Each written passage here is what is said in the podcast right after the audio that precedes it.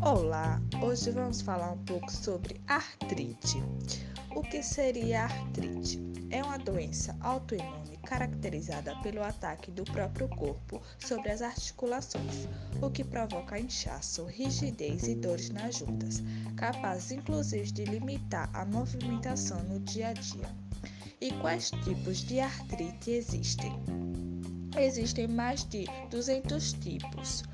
Os dois principais tipos de artrite são osteoartrite, ou também conhecida como artrose, e artrite reumatoide. Outros tipos incluem a gota, os livros e a síndrome de Rett.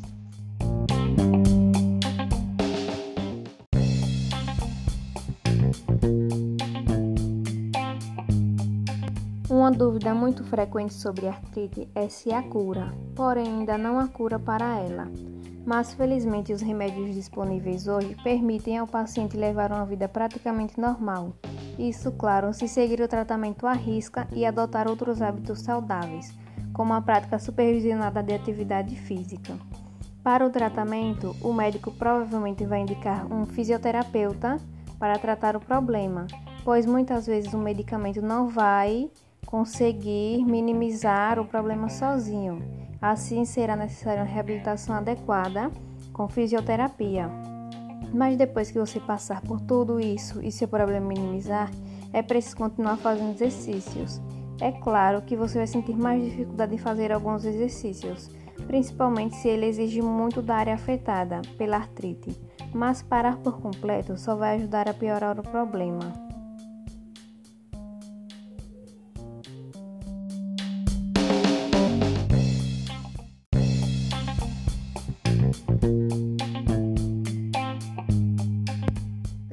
comum se pensar que pessoas que sofrem de artrite não podem fazer exercícios, mas não é bem assim.